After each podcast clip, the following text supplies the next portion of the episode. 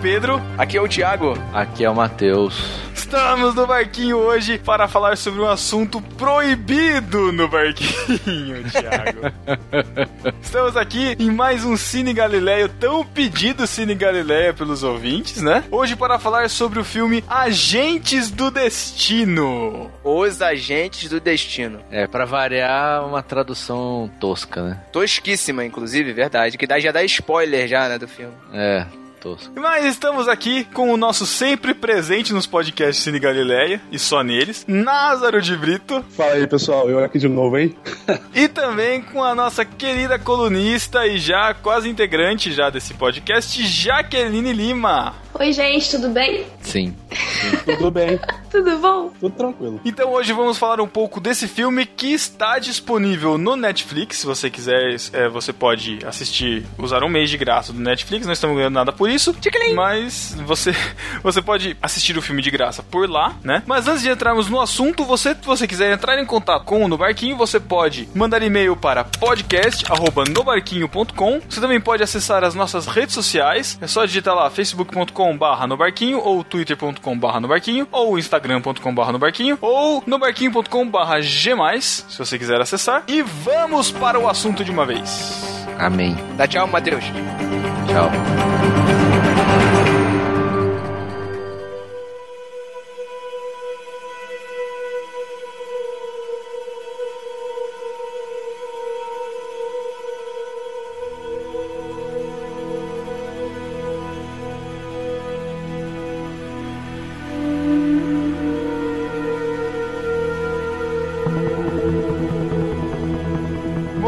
Esse filme ele foi estreado em 2011, né? É um filme com Matt com Damon. Ma- com o Matt Damon e com a atriz que faz a secretária chata do, do Diabo Veste Prada. Emily Blunt. Ah, Emily Blunt. Isso. Inclusive no Diabo Veste Prada, o nome dela é Emily. Hum. É, exatamente. Inclusive, ela é casada com o Jim de The Office. Caraca, sério?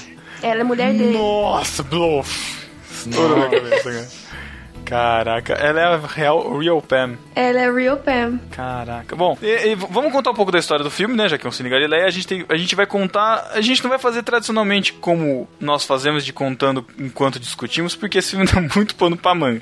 Mas basicamente, o Matt Damon, que é o David Norris, ele é candidato ao Senado americano, só que ele dá uma de Justin Bieber e causa na balada. E aí a reputação dele vai toda abaixo e ele acaba perdendo a eleição. E no dia que ele vai fazer o discurso, né, de perdedor, ele conhece a, a Elise, né, que é a Emily Blunt, e eles, né, acabam se beijando tal, ficam enamorados, só que eles nunca mais se veem. E eu não lembro o que acontece, que no filme vão, vão aparecendo esses agentes do destino, que a gente vai descobrindo quem são esses agentes do destino, e eles determinam, né, numa reunião que alguém tem que derrubar um café nele às 7 e 5 da manhã e só. E o cara que tem que fazer isso dorme e deixa passar. E o que acontece? Ele entra num ônibus e encontra a Elise no ônibus, que é- era um fato que esses agentes do destino estavam tentando evitar, né? Eis que começa toda a nossa confusão. É, mas na verdade não é só isso, né? Na verdade o problema maior não é só que ele encontrou ela. Isso daí eles podiam resolver mais facilmente, mas é que ele chegou lá no prédio que ele trabalhava e encontrou todo mundo paralisado, né? É, exatamente. Com a menina, eles poderiam depois ter, Ter feito ele outra não coisa, encontrar né? mais, né? Mas quando ele vê todo mundo lá no prédio paralisado e tal, ele, ele vê que tem alguma coisa errada, né? Aí o cara entra em parafuso, né? E isso que é Mas o esse maior negócio do problema. pessoal tá paralisado lá, não foi porque ele viu a menina? Não, não, não. Na verdade, ele ia ver independente da menina. Ele ia perder o ônibus. Se Isso. derramasse o café no, no- na roupa dele, ele ia perder o ônibus. Isso. E aí ele ia chegar 10 minutos mais tarde no escritório e não ia ter esse problemão todo que teve. Exato. E também não ia encontrar mais ela.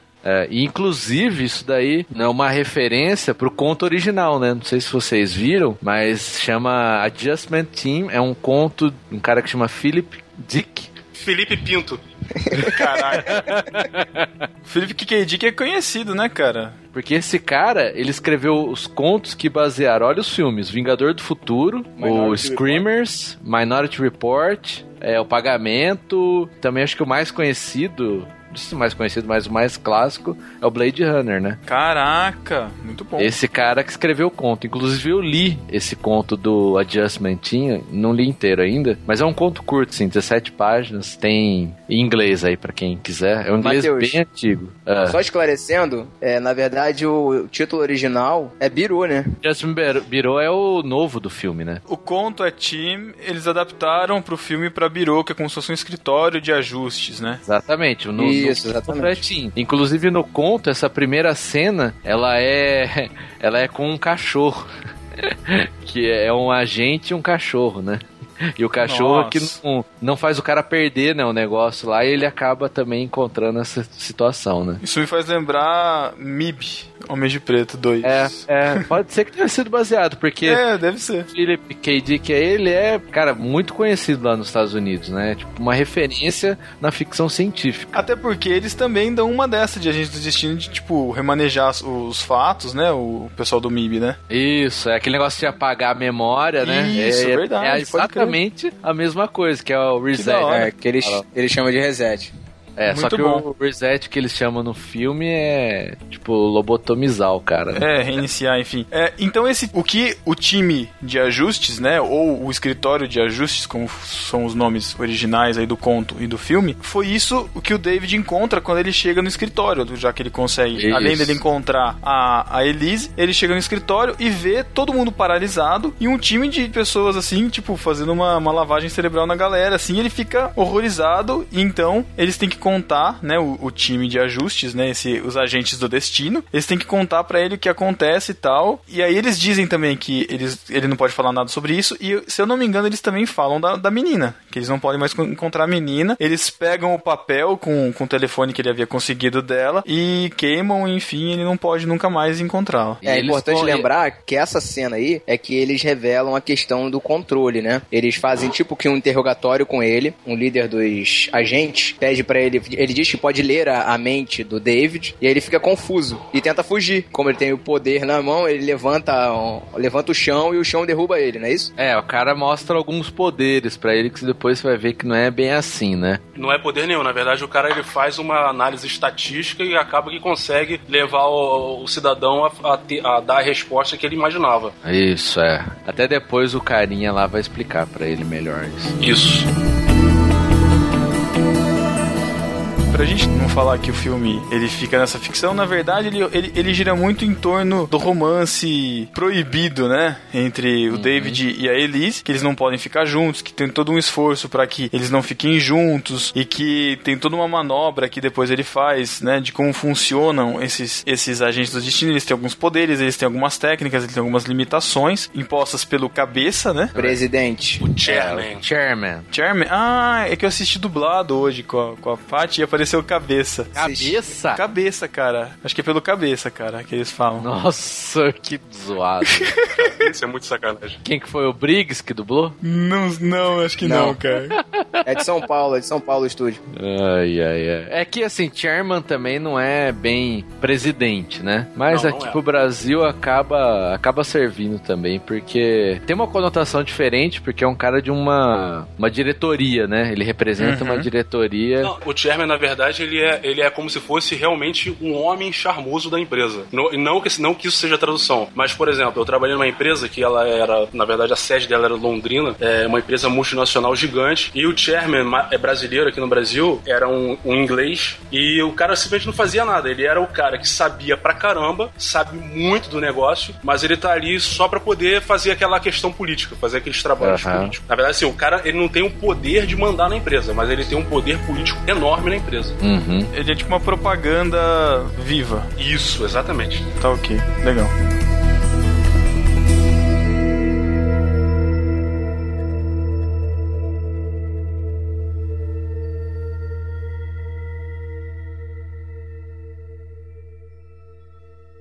Bom, vamos falar então da questão do romance antes da gente entrar nas questões mais profundas. E aí eu peço a ajuda da Jaque. Por quê, né?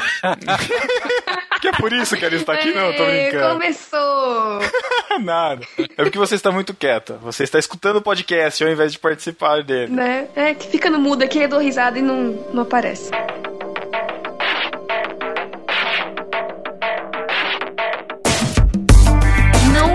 Comprei o romance. Ponto. Mas é porque não é um filme de romance. Mas, pô, cara, eles têm que ter uma química. No começo eu até sinto, assim, que parece que eles estão meio, meio juntos, assim, mas. Eu E aí- sinto um olhar, assim, um calor no olhar e tal. Mas a Emily Elise, eu tô chamando ela pelo nome, é Elise, né? O nome dela no filme. Uhum. Eu acho que ela tá muito aleatória na vida, sabe? Muito sou uma garota, sou uma é garota free, sabe? E aí eu meio que não consigo entender como, quer dizer, é muito Como que claro se que, é uma questão, isso é muito claro que é uma questão de quando você leva em consideração a questão dos agentes e de como essas coisas se desencadeiam, de que eles foram tipo meant to be, de que eles foram feitos pra ficar juntos em algum tempo, né? É muito claro que eles vão ficar juntos porque eles se gostam, assim, mas humanamente falando, se eu tirasse esse pano de fundo e olhasse pro romance dos dois, eu não enxergaria um romance verdadeiro que faria o cara fazer as coisas que ele fez por ela, sabe? Na verdade, eles explicam isso no filme, tá? Eles falam o seguinte, que o, o problema, na verdade, o problema do David ficar com a Elise era que ele tinha um vazio muito grande dentro dele,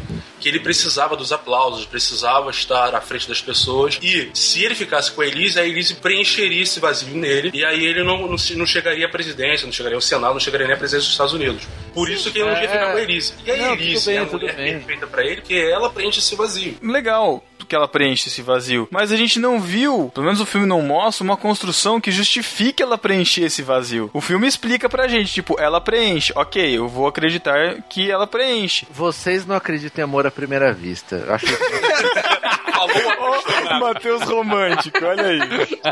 Porque quando eu vi ele, é louco. Matheus que não pede a namorada, a namorada em casamento pra família, mas acredita em amor à primeira vista. Tá bom. Fake. Ih, gente, que loucura.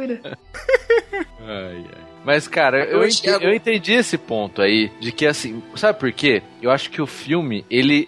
Ele tem muita profundidade na construção e não tem muito tempo pra eles construírem, entendeu? É, um ele, ele precisaria de mais tempo pra eles construírem essa história. E, e acabou que não teve. Aí o romance ele ficou meio meio assim, ah, eles se apaixonaram e beleza, entendeu? A partir daquele ponto. Mas pensando um pouco, aqui eu não sei se o Thiago ia falar isso, mas parece que o relacionamento do David com a Elise fica mais interessante justamente pelo fato de ser proibido. Se vocês enxergarem por esse, por esse ponto de vista, tipo assim, ele conhece e tal, ele quer ficar junto, tipo, ah, vocês não podem ficar juntos porque nesse não é o plano. Sabe? Aí dá um revolto no cara, tipo, meu, agora é que eu quero ficar com ela. Ah, cara, Então, não porque sei, meu. ele tem, apesar dele ser, né, o político e tal, engravatado, ele tem meio que um ar, e eles meio que comentam da, da infância dele e tal, um ar meio de, ah, eu sou, um- eu desafio as coisas, eu não me contento com o que me dizem, eu vou atrás. Então, eu consigo enxergar um pouco disso nele. Tipo, ah, você tá falando que eu, vou conseguir, que eu não posso? Claro que eu posso, eu quero, eu posso, sabe? E também tem uma questão que ele é sozinho no mundo, né, cara? Numa conversa que ele tem lá com um dos, a- um dos agentes, né? Fala do irmão, do pai e da mãe que ele já não tem mais com ele, né? Então ele meio que é uma pessoa sozinha no mundo, né? É, mas esse, esse sozinho no mundo é planejado, né? Não sei se você- vocês pegaram nas conversas lá. Não, eles Sim, falam isso sim. claramente. É, é, que eles falam que o pai e o irmão morreram porque fazia parte do plano dele, né? Pra ele... poder criar esse vazio e Isso. depois ele virar senador e posteriormente presidente. Só que em todo esse tempo de vida dele, apareceu a sombra, né, da Elise, né, em vários momentos querendo querendo alçar voo assim desse romance e nunca conseguiu, né? Mas esse não, esse esse amor já tava é, escrito nas estrelas, vamos dizer assim. Só pra lembrar que o primeiro encontro que eles tiveram no banheiro, é, quem, não, quem não viu vai pensar besteira agora, né?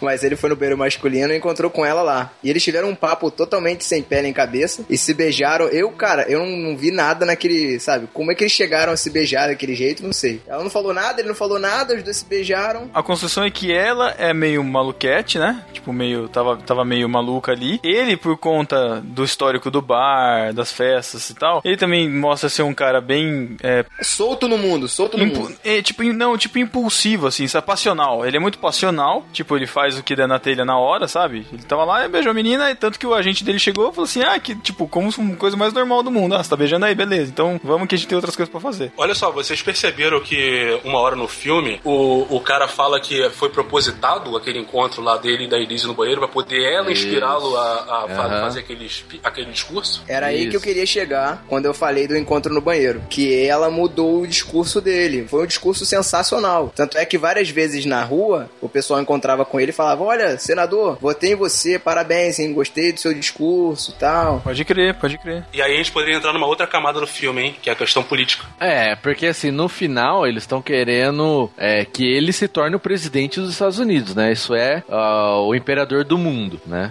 Por isso É a importância do, Desse plano deles, né? desse plano deles. Então, tudo que eles estão. Não é porque assim, ah, por que que eles estão vigiando um cara aleatório? Não é um cara aleatório. Você pode ver que a vida inteira dele, desde a morte dos parentes deles, foi controlada. O encontro com ela foi controlado, né? Pra fazer o discurso. Então, tudo vai caminhando dentro desse plano deles. Só que as coisas dão uma reviravolta, né? E tudo converge para o grande romance da história, né? Que é o que acaba sendo o desfecho do filme. E aí o plano é mudado, né? É alterado no fim das contas e os dois acabam juntos, né? No final. O que também é, é inadmissível, cara. Não, tá tudo errado, Por quê? Sabe? Não é porque. Como assim? Ah, então, nós vamos aqui correr e tal. E aí o cara que, tipo, matou su- sua mãe, seu pai pra ser presidente. Não, tudo bem, fica aí com essa mulher. Tipo, não, gente. Eu quero Não, a drama. ideia não é essa.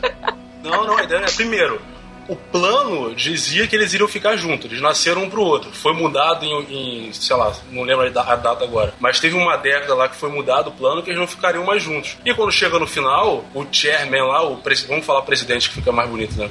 O presidente lá, ele, ele, eu acho que ele, ele chega na seguinte conclusão: dá para eles dois ficarem juntos e o David ser presidente e a Elise ser a dançarina lá que ela tinha que ser. Eu acho que foi isso que É uma aconteceu. incógnita. Mas É, não na falam verdade, isso. Eu Eles preferi ficar com a isso. impressão de que não, de que ela ia ser é, é, ensinar balé pra criancinhas e ele ia se contentar com ela. Mas que ok, se você quer isso, seja isso. É, então, eu acho que fica aberto, porque o cara mostra o livrinho no final pra eles, e o livrinho tá em branco a partir daquele. Pô, vocês já estão no final já, pelo amor de Deus. Não é, é porque a gente, eu, eu, eu, tô, eu, tô, eu tô puxando isso porque a gente, eu quero falar um pouco do relacionamento deles, antes da gente entrar em outras questões. E, assim, pra mim, é um novo plano pelo seguinte: o plano em si não envolve só eles, envolve todo mundo. E em toda a parte de ação no final do filme, em que o David vai encontrar a Elise, ele abre portas e deixa portas abertas e as pessoas veem aquelas passagens secretas ali e ficam. O que que tá acontecendo? Ah, mas isso aí eles vão lá e fazer a limpeza depois. Eu sei, mas é isso que eu tô falando. Então, tipo, diante de tudo que aconteceu, era mais fácil escrever um plano novo, eu sei lá, eu imagino isso, e os dois continuarem juntos porque, sei lá, o cara decidiu. Eu sei que é um final muito assim, tipo assim, ah, beleza, né? Vamos mudar então.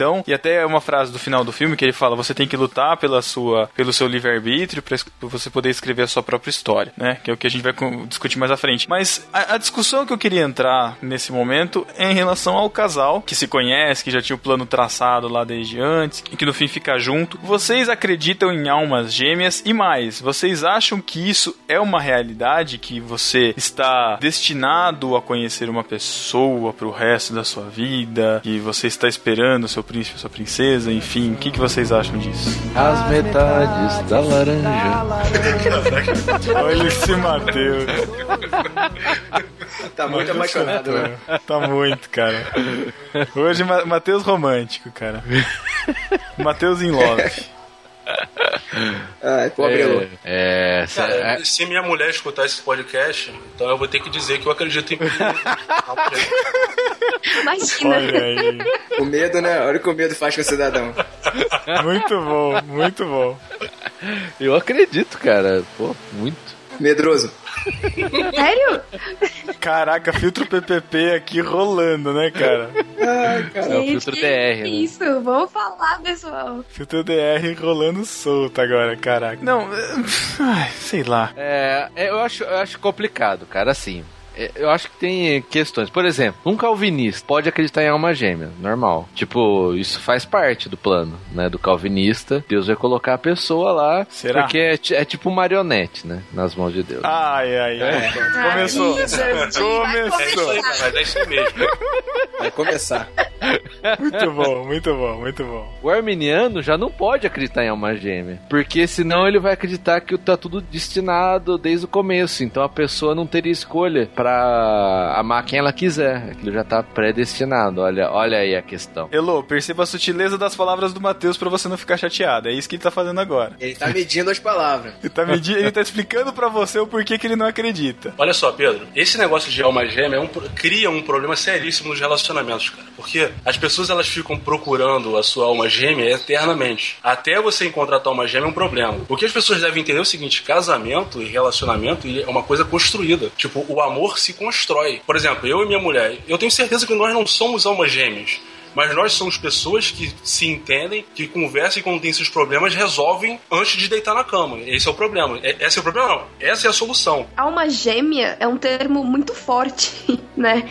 As metais laranja aí, a panela, a tampa da panela. Porque qual o conceito aí é, no, no mundo, vamos dizer assim, com grandes coelhinhos valores, de alma gêmea? É uma pessoa perfeita para mim, uma pessoa que eu vou entender, que vai me entender, que a gente vai gostar das mesmas coisas, não vamos brigar. Uma pessoa que me completa. Isso, aí você encontra um monte de, de gente aí com namoro, sei lá, de 3, 4 anos, que quando tem uma briga, ai, mas será que essa pessoa é a certa pra mim? É, será é que o lá que fora? falando. Aí, é, aí vem as amiguinhas, ai, mas será que não tem alguém lá fora que vai te compreender e te amar? Eu tô muito com, com o Názaro nessa, né? É, relacionamento ele é construído, é, amor é uma escolha, ali é uma construção Exato. diária, sabe? E, e esse papo de alma gêmea é meio, meio tenso mesmo. Eu acho que acaba Mas- complicando mais as pessoas do que ajudando. Mas espera aí, deixa eu colocar então uma questão aí no meio. Vamos dizer assim, nós somos cristãos, acreditamos em Deus e acreditamos que, tirando a questão de livre-arbítrio ou soberania divina, é, que Deus vai nos mostrar, o- vai mostrando os caminhos que é é melhor que a gente siga, entendeu? Não, não tô falando nem que é forçado, mas vamos colocar assim. Então, por que Deus não poderia colocar duas pessoas é, que vão, não quero usar a palavra que se completam, mas é um pouco disso, é, por- até uma, por uma questão de homem e mulher, eu acho que ser completo, independente, não é a pessoa que completa a outra, mas homem e mulher acho que se completam. Então, eu acredito que Deus poderia indicar um caminho das pessoas para que elas se cruzassem e, a partir daí vai ser algo benéfico para os dois, algo que Deus gostaria que fosse para os dois, porque os dois É, são eu- cristãos e estão debaixo da vontade de Deus. É, eu penso o seguinte: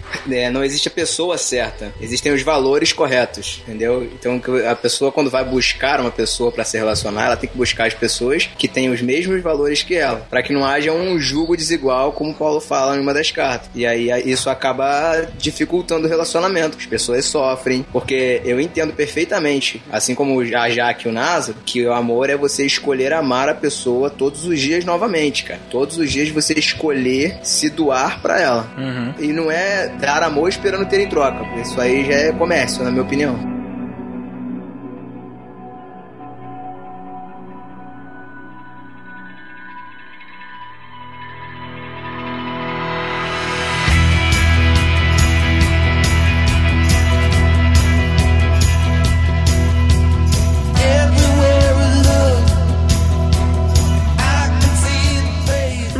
Interessante também que eu fiquei pensando durante o filme, que sai um pouco dessa discussão que a gente tá fazendo, mas que, enfim, prendeu em mim enquanto eu, eu via toda, todo o desenrolar da discussão, é a questão das prioridades na vida, né?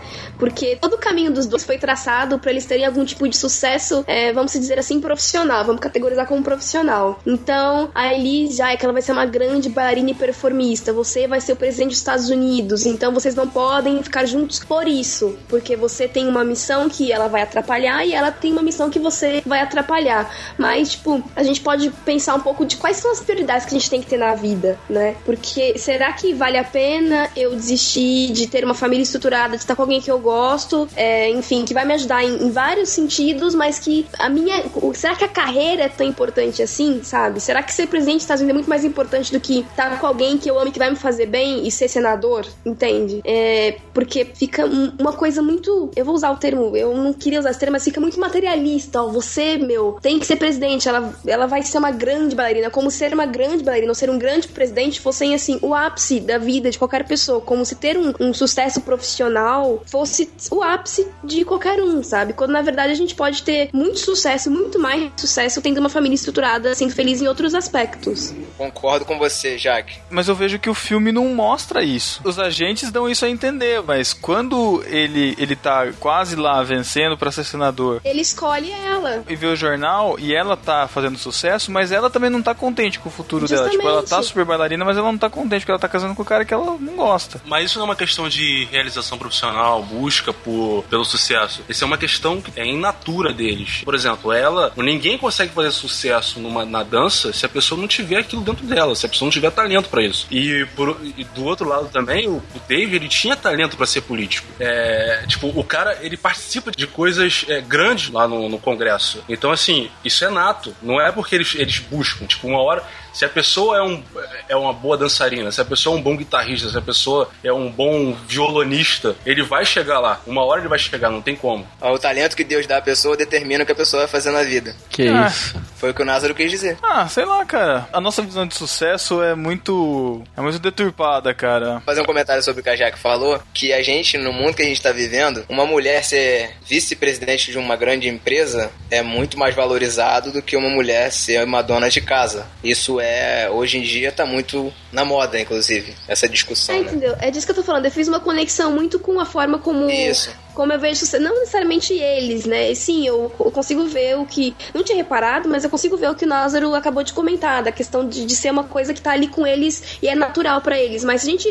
tirar um pouco do escopo do filme e colocar no- nos dias de hoje, sabe? E ir pra aquele cara que quer muito ser administrador de empresas e não tem- tempo de se dedicar à família. Enfim, se a gente trazer pra, pra esse aspecto e entrar no que o Thiago disse de nosso.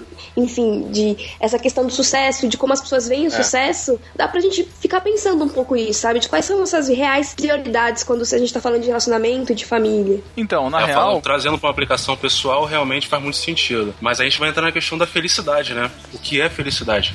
Podcast 15, NB 15.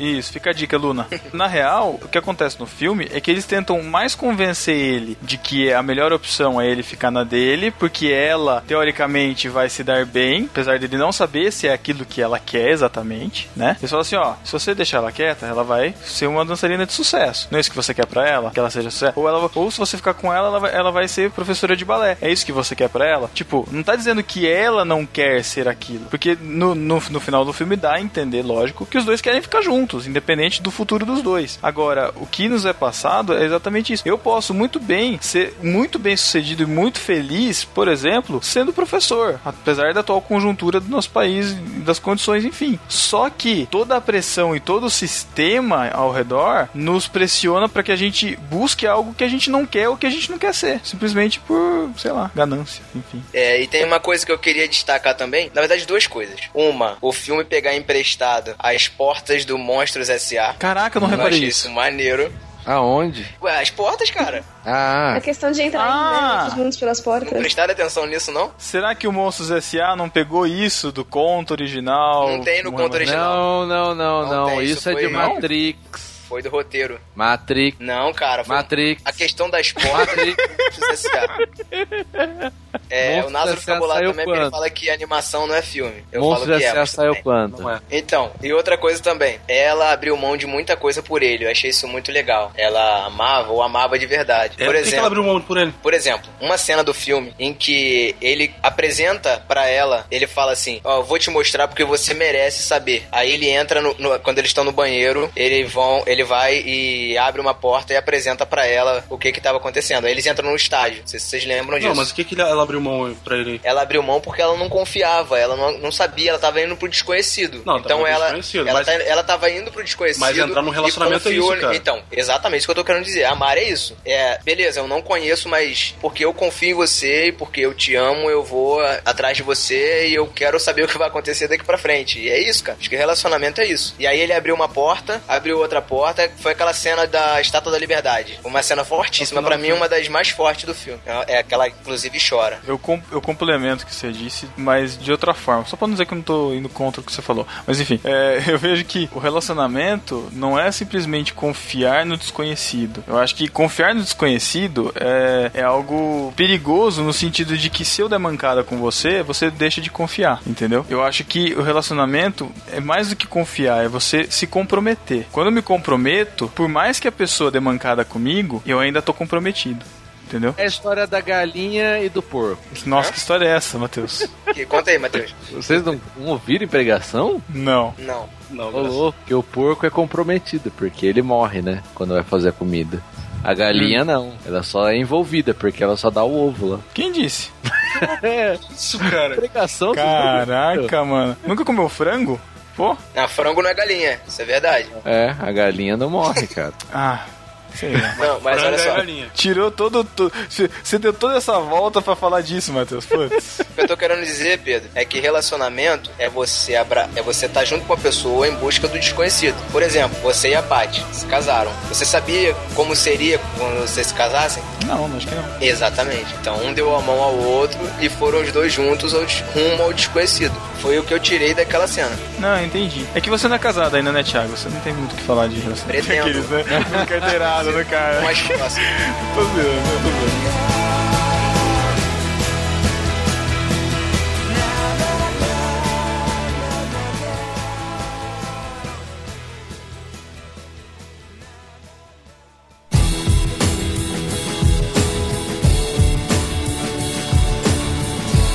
Aí eu vou entrar num- numa outra questão. Propositadamente, a gente tá falando sobre relacionamentos. Mas qual é a minha opinião? Eu até tava discutindo com a Paty aqui antes de da gente, da gente vir gravar. É, será que realmente o que rege os nossos relacionamentos, a nossa relação, é aquela pessoa que tem os mesmos valores? Tipo, eu sei que eu tô aqui na posição de marido pra completar, pra satisfazer, pra fazer a minha esposa feliz e ela a mim. Ok. Mas o plano de Deus é arranjar uma pessoa pra me fazer feliz e arranjar uma pessoa pra ela pra fazê-la feliz? Eu acho, e é o que a gente vai entrar depois mais pra frente, que o plano de Deus, ele é muito maior no sentido de objetivos maiores do que simplesmente achar uma pessoa pra me fazer feliz. Pra mim, o objetivo maior dele é fazer proveito dessa relação pra que através dessa relação outros venham a conhecer.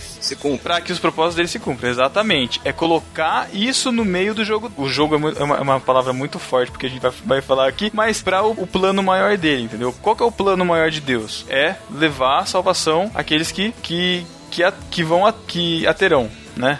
Enfim. Que vou aceitar. palavras, escolhendo as palavras. Pode falar, Pedro. Que vou aceitar, pô. Solta, Pedro, vamos! Aqueles que vão se arrepender. Vamos falar biblicamente. Aqueles que vão se arrepender. É, daqueles que o Espírito Santo vai, vai revelar no coração, vai arrepender e vai, vão perceber a necessidade disso. Então, de que forma que isso vai acontecer? Através da minha vida. Se eu não quiser que isso aconteça, beleza, Deus escolhe outro. Mas esse relacionamento acontece é, não de forma que não está nas mãos de Deus, mas que vai também fazer, vai ter proveito para isso no caso de nós que já somos cristãos. Ô, Pedro, eu queria fazer uma observação sobre o que você falou. Faça. É, relacionamento, a gente normalmente entende que são duas metades formando um inteiro. Na verdade, são dois inteiros formando um inteiro. Sim, Quando a gente entende dessa forma, a gente passa a entender que o propósito de Deus é para uma pessoa só e não para duas. Aí a gente passa a exercer, ser um casal de verdade. A gente passa a ser, a ser uma pessoa só num casamento, né, ambos uma só carne, para cumprir esses propósitos que Deus tem aí pra gente. Para ir, por isso, eu volto lá atrás nos valores. Para isso é importante que a pessoa tenha os mesmos valores que você. sim, perfeito. Então você não acredita que a Noemi foi feita pra você? Nossa, Sim, claro. E ao mesmo tempo, e ao mesmo tempo que todos os dias eu escolho Você amá-la. falou? Eu não, eu não ouvi o que você falou. E ao mesmo tempo Não, antes. não. que todos os a resposta. Não, eu acredito sim que ela foi separada pra mim, por Deus, e que eu a, es- a escolhi. Escolhi amá-la. Olha aí. Não, Thiago, não foi você que escolheu a mala. Ela que escolheu a mala.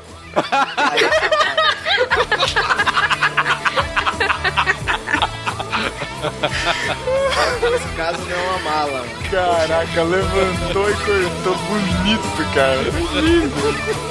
Eu deixo picando pra ele ainda. Deixa ele. Tá do meu lado aqui. Foi lindo. Foi lindo.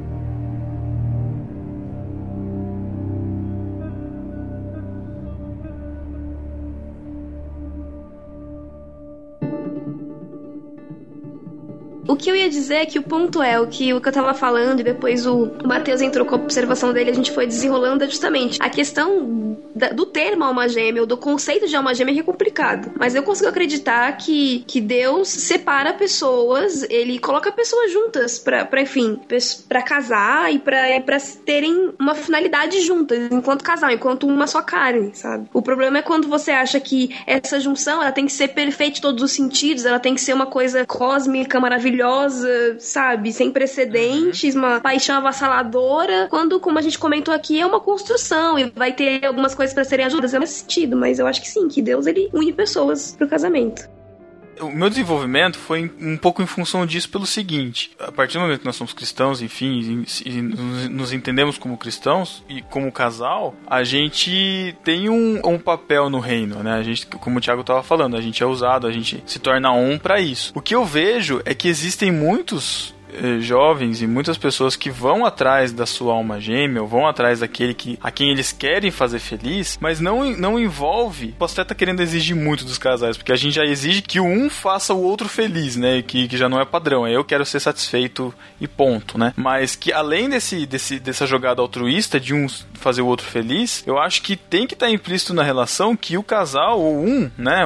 Os dois que se tornam um, eles têm que também optar na relação e ter isso explícito na relação, e isso vai entrar na questão dos valores que o Thiago falou, de como o casal servir também ao reino. E, e- e- e expor esse. E, expor não, não é bem a palavra, mas de se dispor a servir o reino como casal. E acho que isso tem que fazer parte da, da relação, entendeu? Tem que fazer parte desse cerne. É, posso até estar alegorizando muito aqui, mas eu acho que isso entra um pouco como aquele. como o cordão de três dobras, sabe? Essa terceira dobra. Tem que ter esse componente no meio do relacionamento, senão não vai pra frente. Então eu não sei se existe alma gêmea, mas as pessoas às vezes se, se iludem tanto nos relacionamentos, sabe? De ficarem tanto tempo junto e tal. Falar assim, ai, mas Deus tinha falado, eu tinha orado, Deus tinha falado que era essa pessoa, e por que que não é? E, se desi- e, e fica desiludido com Deus, entendeu? Então, às vezes eu acho que, meu, tipo, Deus não tá aí pra te, colo pra, pra te colocar uma pessoa. Deus tá aí pra, pra te salvar. Ponto. O que você vai fazer pra Deus é outra coisa. Ah, mas não é também. Eu acho que aí você tá sendo muito pragmático, cara. Porque se você pegar Adão e Eva, Deus olhou pra Adão e falou: viadão. olha, Caraca, Thiago.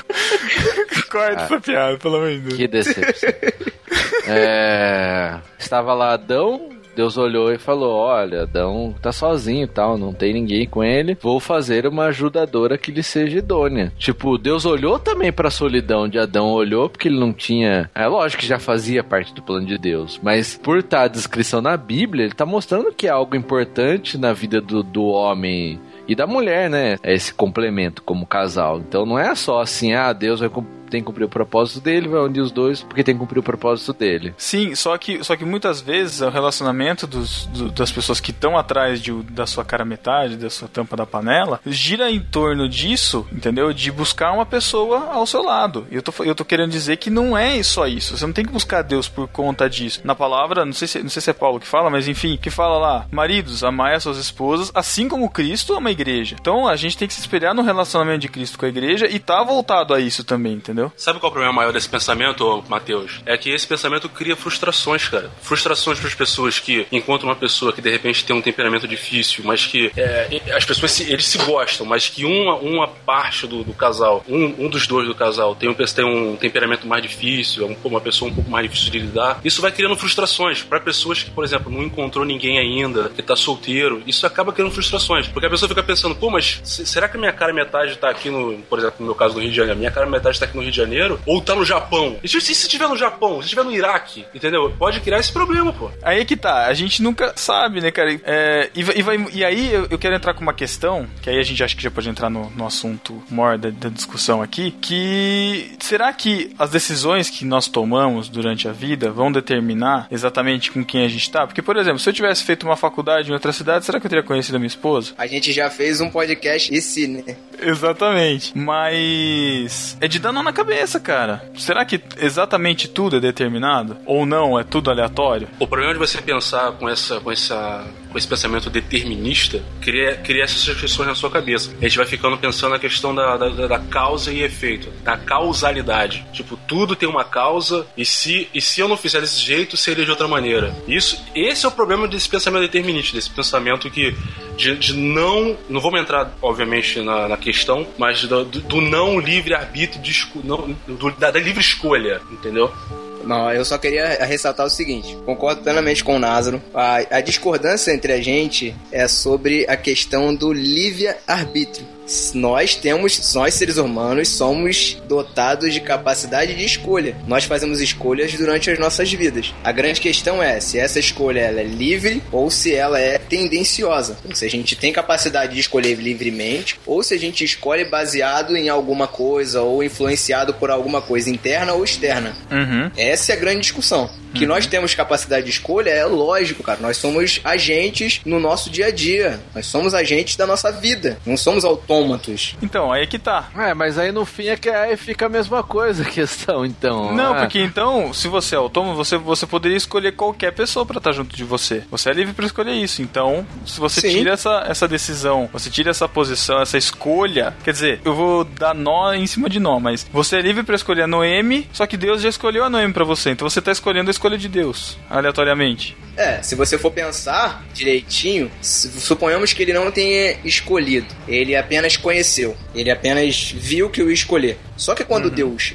quando ele vê algo no futuro, ele tá fora do tempo. Ele Isso. vê algo no futuro, esse algo se torna um fato. Ele conhece algo como fato. Logo, determinou-se novamente. É, a gente tem que entender, a gente tem que colocar Deus fora do tempo para conseguir entender certas, certas posições. Que senão dá a impressão muito de que somos, né, peças no tabuleiro, né? Uhum. A grande questão pra gente entender isso é que o nosso futuro para Deus, ele é um presente. Ele tá acontecendo para Deus, uhum. entendeu? Para ele, ele já sabe o que vai acontecer. É como se eles, a gente tem que sempre tirar Deus do, do, tempo, né? Senão vai dar um nó na nossa cabeça. É, mas, mas, mas assim, a questão de Deus saber o que vai acontecer no futuro, porque ele enxerga o futuro agora, não influencia na questão de que ele que tá tomando as decisões. Ué, mas não ele... determina que aquela decisão vai ser tomada? Não, não Logo determina. Não a questão de saber não determina. Não determina? Não. Para você, como calvinista, você, você automaticamente... Não, é isso que assim. eu tô assim. falando. Agora, para mim, não. Se Deus conhece algo, ele conhece como fato. E se ele conheceu aquilo, logo aquilo vai acontecer. Ou seja, determinou-se novamente. Não, isso não significa que ele determinou, cara. É, lógico que não, né? Thiago, com essa lógica. Não, sim, tô falando, não, não significa é, é que ele determinou-se. Tô falando isso. Não tô, não tô dizendo que ele determinou. Eu tô dizendo que o fato se determinou, entendeu? Quando não, ele conhece,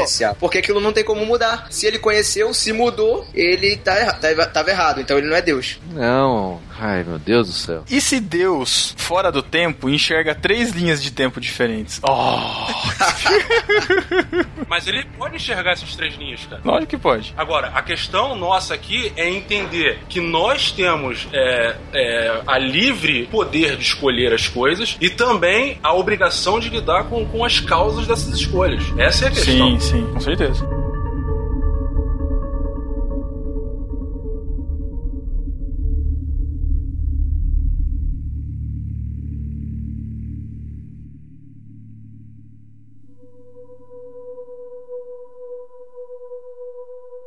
É, eu queria entrar numa questão, de novo, do começo do filme, é, que ele fala da, do copo de café que deveria ser derrubado e não é, e de tudo que se desencadeia disso, e lembrar de um filme que eu sempre lembro nos podcasts, que é o De Caso com Acaso, com a Gwyneth, Gwyneth Paltrow, é, que fala um pouco também da questão de é, um fato corriqueiro que acontece, que ela perdeu o trem. E aí no filme mostram duas linhas do tempo mostrando o que acontece com ela se ela tivesse pegado o trem e o que acontece se ela não tivesse pegado o trem. E eu tô falando tudo isso para juntar com uma experiência que aconteceu comigo e é uma coisa que às vezes me dá uns nós na cabeça. Porque a gente tá falando aqui sobre é, livre escolha, né? É, a gente tá falando um pouco sobre livre-arbítrio, agora eu tô falando sobre livre escolha. Quer dizer, da capacidade que eu tenho de tomar as minhas próprias decisões e arcar com as minhas próprias consequências. Estava eu andando, fazendo minha caminhada diária nesses dias, e E no lugar onde eu tava andando, no dia específico, tava com muito movimento de carro. Normalmente eles limitam uma faixa da avenida pra caminhada, nesse dia eles não estavam limitando. Então eu tava andando pela calçada, uma calçada extensa de um lado da avenida, da outra avenida só tem um trecho de calçada. Não é a avenida toda assim. Eu tava andando pelo trecho onde tem a calçada contínua e eu quis dar a volta na avenida e eu pensei, falei assim, ah, eu vou continuar na mesma avenida porque como tá muito movimento, né, eu não fico arriscando ficar andando entre os carros, ou ficar andando tipo na, na sarjeta assim, né, na- na beira da calçada.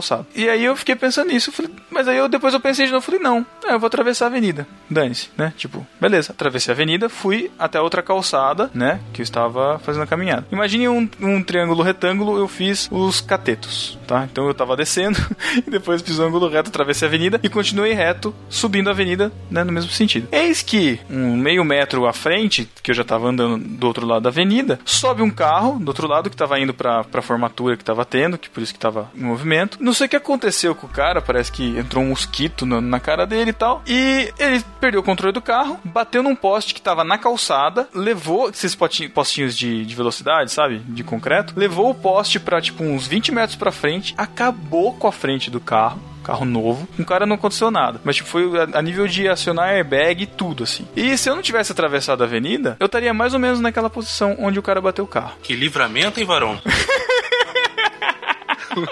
Sabia que vocês iam nessa conotação, cara. exatamente, cara. E aí, até que ponto a minha escolha de ter atravessado a rua foi minha escolha? E foi, ou foi, entendeu? E aí? Nastro resumiu bem, né? Livramento, varão. Você deu um glória na hora. Não que ele é presbiteriano. Caraca. Pronto, agora eu vou ser excomungado da presbiteriana. Depois de... Você saiu falando em línguas? cara. Pegou o ônibus e saiu falando em línguas, né? É. Aí começa a tocar aquela música do batismo no ônibus. É, então. Certo irmão tinha desejo de ser batizado com fogo divino ser pentecostal e foi para uma Mas aquele cantor aí, ó. já vejo a foto da Jaque na capa do CD, assim, com o nome metálico, assim, fazendo as coisas. Muito bom. Cara, eu acho que isso tem muito a ver com. Fala a verdade, cara, esse filme ele expressa muito a minha visão com relação a Deus. Sabe? Porque,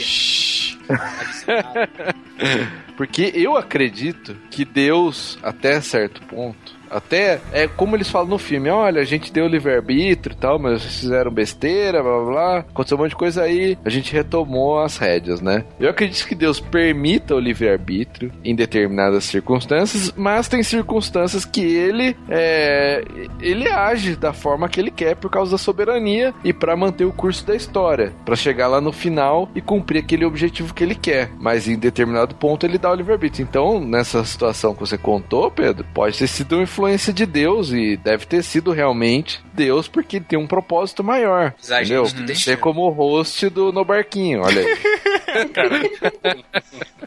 É, mas, mas eu acredito bem dessa forma, cara. Eu acho que Deus pode evitar alguma coisa acontecer porque é o propósito dele naquele momento. Ou, ou ele pode deixar acontecer as coisas de acordo com a nossa vontade. Olha a polêmica. É,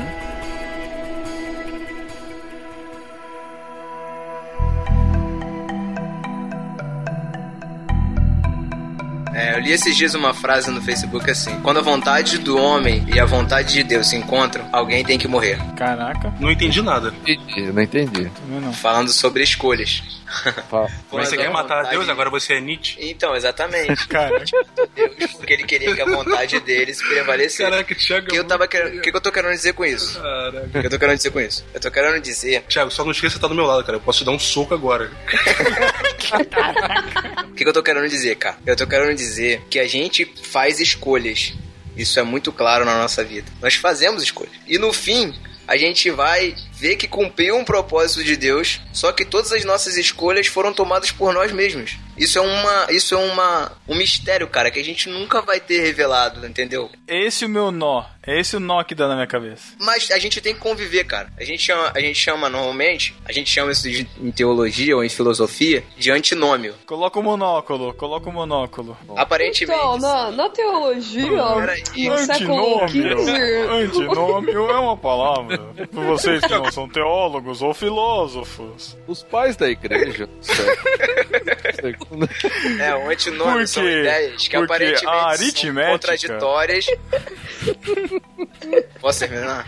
Vai, vai. Então, é um antinome. São ideias que aparentemente são contraditórias, entendeu? Mas que na verdade elas existem, realmente são verdades. As duas são verdades, apesar de serem contraditórias. É, Nós fazemos nossas escolhas, mas no final a vontade de Deus prevalece. Mas é isso. é- a gente começou a discussão já falando de uma coisa que é impossível a gente fazer, que é se colocar e saber como Deus enxerga as coisas. Só aí já qualquer propo- eh, proposição nossa, qualquer ideia que a gente tenha já é limitada aí, porque a gente tá julgando na nossa mente limitada como a mente limitada de Deus vê as coisas. Então nunca a gente vai chegar na verdade mesmo, pelo É, menos. mas a, gente, mas a gente tem as ideias bíblicas, né, cara? Sim, tem as ideias bíblicas, mas Você lendo o texto bíblico, você claramente vê isso. Homens tomando, fazendo decisões e no final a vontade de Deus prevalecendo. O propósito de Deus se cumprindo. É isso Sim. que eu tô É falando. só Jonas. que você- Que Jonas, cara, todos os personagens bíblicos, você vê que no final os propósitos de Deus são cumpridos. Você vê, por exemplo, Dá um exemplo. a história de Jacó. É uma história toda errada, cara. Mas no final, o que, que Deus queria com aquilo? Queria que o povo dele fosse preservado. A história de José foi vendido pelos irmãos, foi traído pelos irmãos, foi parar no Egito, foi caluniado pela esposa lá de Potifar. Chegou no final, Não, Thiago, Deus a- cumpriu os propósitos Não, dele. Mas até aí,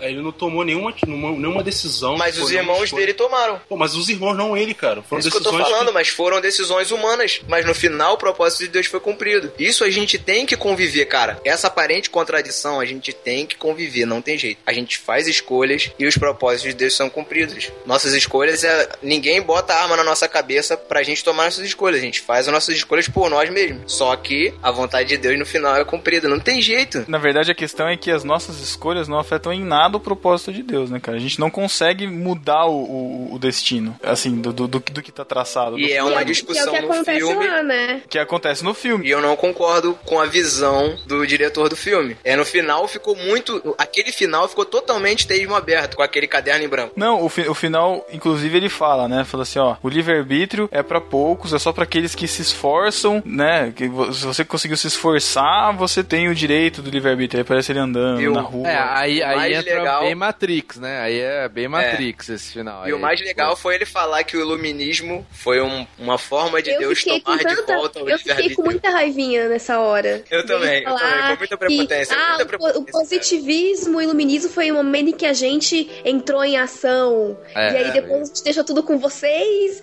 A Nossa, idade fiquei das trevas foram vocês com o livre-arbítrio de vocês. O iluminismo fomos nós entrando em ação. Ah, vai se ferrar. Porque eu não, eu, não, eu não peguei, eu não sou tão formado em Pegou o quê? iluminismo. Não, ele, mas eles falam isso, que antes, é, quando, quando o time lá de ajustamento é, abandonou a humanidade, a humanidade entrou em guerras, não sei o que lá. Aí depois, no, no século XVIII, 19. eles voltaram, aí veio o iluminismo, o positivismo, aquela coisa toda. Ah, tá, como se eles tivessem sido responsáveis pela guinada da humanidade, assim, vamos dizer assim. Entendeu? Eu achei, eu achei maior prepotência, cara, isso.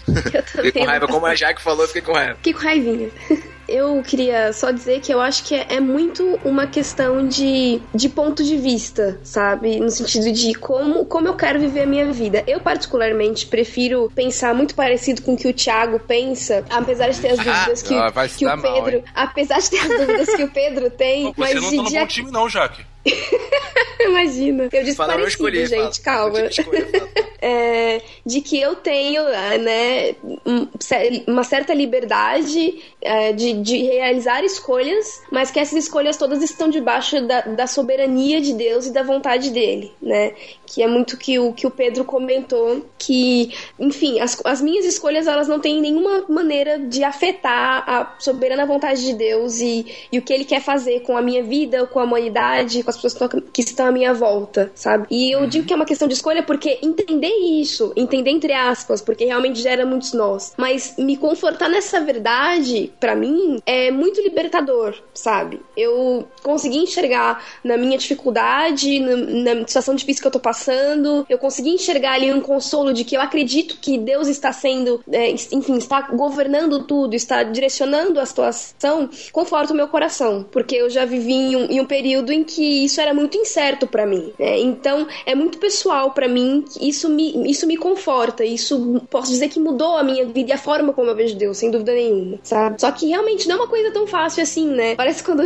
Porque o Thiago tem muita convicção de que é assim, mas não é, não é assim tão claro pra todo mundo. Ou não é assim dessa forma pra todo mundo, né? Eu acho que a gente tem que respeitar de que, enfim, existem certos limites e, e cada um vai ver de um jeito. E eu acho que desde que isso não afete as verdades centrais, está tudo bem, sabe? É muito isso, mas eu, eu fico um pouco mais com ele. E é interessante ver isso que muitas vezes a gente. Eu, eu gosto de pensar muito nisso. Eu gosto, eu gosto tanto de, de refletir, justamente. Não, não que eu tenha tantas dúvidas assim, mas é que eu, eu, eu gosto de ficar pensando nas possibilidades, sabe? Eu fico. Enfim, eu gosto do IC, apesar de não ser nada produtivo, né? Mas enfim. É, e primeiro caso de que, de que a gente vê essa relação de soberania e responsabilidade é um, é um onde a gente acaba, às vezes, também entrando em parafuso de por que Deus deixou Adão pecar, né? Nesse sentido. Que, ah, se ele é soberano, tá, não sei o que lá. A questão é que Adão teve a possibilidade. Ele, ele, ele tem lá a sua responsabilidade, ele tem lá a sua escolha. Ele tinha, naquele momento, ele tinha total livre, total arbítrio, né? Total escolha pra fazer o que ele queria e ele escolheu pecar. Mesmo ah, ele tendo, nesse momento e no, nesse único momento, o livre-arbítrio como a gente conhece, como a gente deveria acreditar que é, e não a, a livre agência, como o Thiago fala, Se existiu alguém com livre-arbítrio, esse alguém foi Adão. foi Adão e Eva. Porque ele não era manchado ainda pelo pecado. Exato. Só que ele manchou, enfim, ele escolheu o pecado. Só que apesar disso, apesar dele ter manchado o pecado e, e ter trazido isso pra toda a humanidade, na verdade, porque todos nós, da mesma forma, escolheríamos o pecado, Deus já tinha escolhido o cordeiro antes da fundação do mundo. Ou seja, ele já tinha uma solução pra isso. Ele já estava cobrindo essa possibilidade, entre aspas, no ar, né? Então, de qualquer forma, a- qualquer que fosse a, a decisão de Adão de comer ou não o fruto, Deus estaria no controle de qualquer forma. Mas, mas mesmo assim, então, mesmo na questão de Adão, é, então ele não teve livre-arbítrio também nessa visão que o Tiago passou, porque Deus conhece o futuro e ele já preparou o cordeiro desde antes da fundação, então aquilo também já estava determinado. Tava que Adão ia de pecar, Deus. que Adão ia pecar já estava determinado, não que estava, Não, não, que estava nos planos, mas que já estava determinado.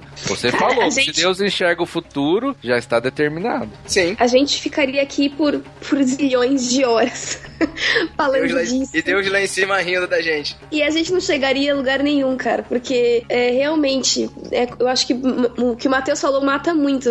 Não tem como a gente, com essa limitação total, entender a mente de Deus e o que ele quer fazer, sabe? E falando um pouco da questão de Adão e do que o, o, o Pedro trouxe, eu acho que entra muito na questão do protagonista e da escolha dele, né? Ele tinha ali a opção, ele foi, foi falado pra ele, cara, não vai dessa mulher, não é pra você ir, a gente vai fazer de tudo pra você é, não conseguir, enfim, se encontrar com ela novamente. E mesmo assim ele tomou a decisão de ir. Mas a partir do momento que, que ele teve a oportunidade ali de escolher, ele teve que arcar com as consequências, né? Com as responsabilidades dos atos dele, né? E a gente entra numa história que com certeza todo mundo já deve ter comentado, mas que é a responsabilidade que a gente tem sobre os atos da gente, né? No dia a dia. Se você escolhe ir pelo caminho mais perigoso, se você for assaltado, meu, foi você que escolheu pelo caminho mais perigoso, sabe? Então ele teve que atravessar a cidade, passar por várias coisas e arriscar a própria vida e a vida até da, da eu vou chamar ela de Emily sempre, mas é Elise. Pra ir atrás do que ele queria, do que ele sentia que era o correto, sabe? E é aquela velha história de que a gente vive culpando forças ocultas, o inimigo de nossas almas, mas a gente também tem responsabilidade sobre as atitudes que a gente toma na vida, né? Mas aí é até uma questão contraditória com relação à nossa fé, porque no filme ele busca o desejo, a vontade dele, independente do objetivo maior. Que aí é contra tudo que a gente tá falando na questão de alma gêmea, não sei o quê. Sim, sim. Porque aí Tem um você diálogo- quer se satisfazer, né?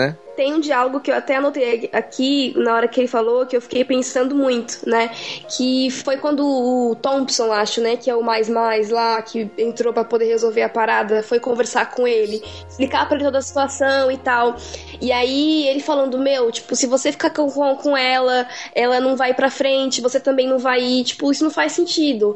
E aí ele disse, mas e como eu me sinto, né? E como, e como eu me sinto? Eu não sinto isso. E aí ele disse: não importa como você se sente, importa o que está preto no branco. Numa cosmovisão cristã, a gente tem que entender que não importa muitas vezes como a gente se sente, né? Porque o nosso coração muitas vezes ele nos engana, ele quer nos levar para mais perto, enfim, do que não agrada a Deus. Importa o que a palavra diz, importa o que Deus quer que eu faça, né? Que é como o Mateus falou, que vai de encontro completamente com, com a nossa fé, né? Ele, senti, ele fez o que ele sentia de fazer. E muitas vezes a gente não tem que dar ouvido ao que a gente sente de fazer, sim é o que a palavra de Deus é o que Deus quer que a gente faça. Nossa E natureza até- vai sempre puxar a gente a pecar, né? A gente Justamente. tem um espírito dentro da gente que nos capacita a fazer a vontade de Deus. É isso. Isso, e em tudo os caminhos, nossos caminhos tem que ser os caminhos que vão cumprir esse objetivo maior. Quando a gente tá falando de relacionamento, eu conheço pessoas assim que deveriam e, e e eram produtivas pro reino de Deus, né? E é lógico que é responsabilidade delas também, mas quando se uniram com outras pessoas, acabou, sabe? Um não, não levava o outro pra frente e,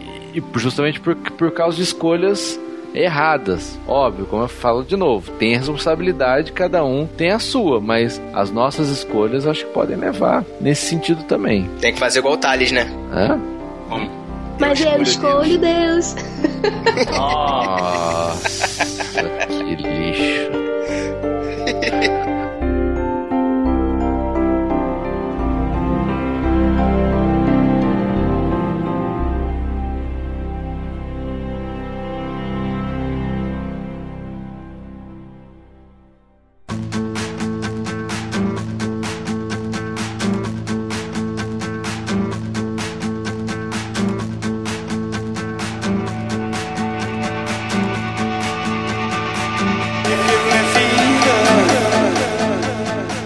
finalizar então o podcast, vamos para as nossas considerações finais, as nossas notas. Lembrando que mudamos a classificação. Lembrando algo que vocês nunca ouviram. Exatamente, porque a gente anunciou aleatoriamente um podcast, sem previsão de que íamos fazer um, um Cine Galilé. Mas enfim, a nota deixou de ser Arcas de Noé, gigantes, fazendo alusão a algum podcast por aí. E passamos a adotar a nova classificação de 5 pães e 2 peixes. O que seria essa classificação? 5 pães, né? O tradicional 0 a 5, né? De da nota do filme, o que você acha do filme, enfim, sobre o filme. E os dois peixes são é, o que você consegue tirar, né? Enfim, de espiritual ou o que você conseguiu é, sublimar do filme, enfim, o que, tudo que você conseguiu capturar do filme extra, extra filme, assim. Tipo, tipo um pouco da discussão que a gente tá fazendo aqui, certo? Entendi, mas aí vale um ou dois? Ou, por exemplo, eu posso dar um 0,2? Ai, Thiago. Putz. Não, aí, aí você fala que é só o rabinho do peixe. Pode ser? Vamos lá, então eu começo com a minha nota. Então, eu achei o filme um três pães e uma metade sem miolo. O filme é legal, en- entretém, maneiraço tal. Mas assim, é como a Jaque falou, o romance não convence daquela coisa assim tal, né? Do terço final do filme foi aquela correria pra, pra ele conseguir chegar onde ele chegou. Mas assim, me divertiu, foi maneiro. Eu consegui enxergar as, as relações, assim, né? Questão do destino e tal, tudo que a gente discutiu nesse podcast. Então, três e meio pães e um meio de pão sem miolo. E dois peixinhos, vai. Você, você bonzinho, dois peixes. Só pra lembrar, Pedro, o diretor desse filme, o George Nouf, foi a primeira vez, primeiro filme que ele dirigiu. Ele foi roteirista de outros filmes, mas é a primeira vez que ele dirigiu um filme. Na real, eu não consigo diferenciar muito direção, enfim. Eu só sei quando é uma fotografia bonita, porque as imagens ficam bonitas. Mas, enfim, é, é a minha impressão. É, a filme. fotografia desse filme é bem cinzenta, né? É um filme É, bem, meio strange, bem né? Dark, assim, sei lá. Ele é filme meio de TV, parece, né, cara? É um filme pra TV. Mas enfim, vai lá, Názaro, sua nota. Eu vou dar três pães, porque o filme realmente não é tão excepcional assim. Por outro lado, cara, eu vou dar dois peixes inteiros, porque esse filme sambou na cara dos calvinistas.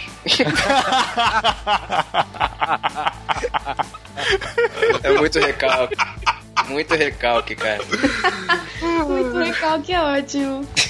O seu beijo bate na minha instituto e volta.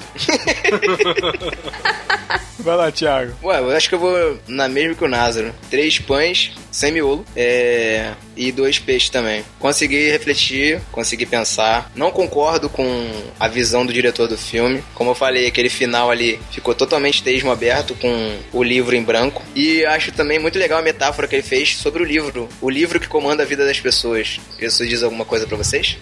Acho verdade, a gente tem Mas- que reparar nisso. é, interessante. E é isso. Maneiro. Ô, Jaque, sua nota.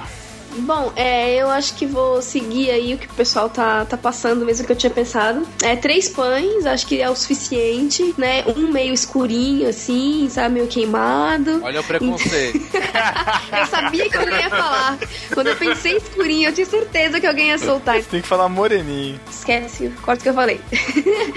Enfim, eu dou então três pãezinhos e dois peixes também, que eu acho que foi bem legal. A gente conseguiu refletir sobre vários aspectos e é um filme que te faz pensar muitas coisas. Beleza. E Matheus, pra fechar com chave de ouro, a sua digníssima nota. Bom, eu achei a produção legal do filme. É, os atores são muito bons, né? O Matt Damon sempre bom. É, infelizmente, como eu já falei no começo, o filme foi muito corrido, cara. Então, pô, eu fiquei assim, quando acaba o filme, pô, eu queria que explorasse muito mais esse universo, sabe? Se tivesse um segundo filme, eu ia achar legal, cara, porque é um universo que você não entende ainda. Pô, e o Chairman e o, os anjos lá, entre aspas, os agentes? Eu queria saber mais sobre o universo. Então, vou dar 3,5 pães, vai. 3 pães e meio e dois peixinhos, porque é esse negócio que todo mundo falou aí, dá pra refletir bastante. E até quero deixar uma frase que eu tirei do filme pro final que é assim: O livre-arbítrio é um dom que só se aprende como usar quando você tem que lutar por ele. Toma essa, calvinista. Ah, meu Deus. Ai, ai, ai. Ô, alguém, alguém sabe como foi esse filme de bilheteria? Eu nunca tinha ouvido falar desse filme até o Názaro mandar pra mim, cara. Não, eu Não, ele já, foi- mas. Ele foi bem, é, lá fora ele foi bem, sim, fez. Ele foi produzido por. custou 50 milhões e faturou, sei lá, uns 300, 400 por aí. Só pra lembrar, o filme foi recomendado pelo Názaro. Muito bem recomendado pelo Názaro. Quando eu assisti, eu Conseguiu? saí com esses questionamentos, cara, mas foi bom relembrar, assistir de novo. É, e o Názaro conseguiu fazer a gente falar do nosso assunto proibido. né? Proibido. Pois Isso é. aí. Graças Beleza. a Deus não precisamos mais voltar nele, né, cara? É, nunca eu mais voltaremos eu quero ver os assunto. comentários desse podcast, viu? Vão tá. Vai ser da hora. Nossa. É, quem quiser saber mais, vai lá no BTcast, que tem uns podcasts bem chatos sobre o assunto. Caraca. Se você não dormir até o final, recomendo. Olha isso. Meu, eu, eu faço anotações daqueles BTcasts. Não, é muito bom. Principalmente os que tem Augusto e Nicodemos. A outra aí. Vai, Pedro, encerra aí essa bagaça. Então é isso, galera. Fiquem aí nos comentários, mandem e-mails aí, comentem, discutam com a gente sobre esse filme e até 15 dias. Valeu, galera. Tchau. Jaque, Tchau. Názaro. Valeu, pessoal. Até a próxima. Fala direito, cara. Fala igual um robô. Valeu, pessoal. Obrigado pelo convite. Até a próxima. Epístolas. Ai, que chato, não vai falar mais tchau. Que mané, cara, que mané. Tava pensando nisso desde semana passada. Ai, que filho da mãe, cara.